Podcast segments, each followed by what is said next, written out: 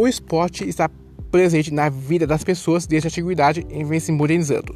Com o passar do tempo, surgem novas modalidades de atletas, que com seus resultados acabaram influenciando a população a praticar mais esportes.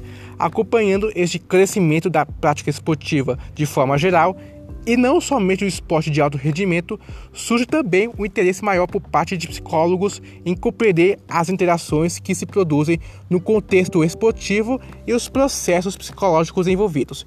Isso sim dá um acesso ao crescimento pela prática da psicologia do esporte.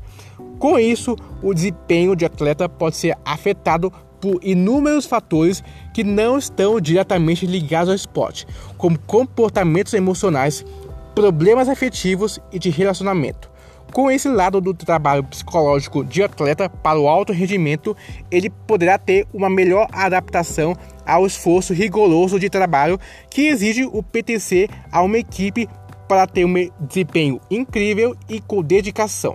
Mas o que eu considero sobre esse título Psicologia do Esporte aprendo a conhecer a esse lado do mundo pelas emoções em relação ao desempenho de cada atleta.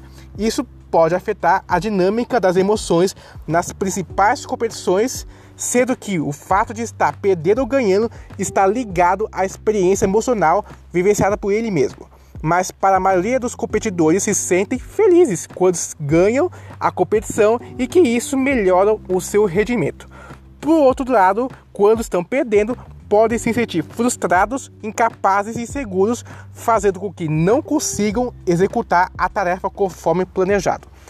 Eu sou César Augusto Ramos e vou contar em uma série de cinco episódios especiais no podcast Lado da Ciência do Esporte como a psicologia esportiva busca conhecer individualmente cada atleta. Vamos entrevistar profissionais da psicologia do esporte e desenvolver junto com eles, como os atletas buscam melhorar o rendimento das principais modalidades e quais são os principais papéis em que ele trabalha. Para finalizar por enquanto este episódio piloto, só um aviso: a psicologia do esporte não é um tratamento, ok? Desde já, assine o feed e sigam a gente nas principais plataformas de podcast. Vamos juntos!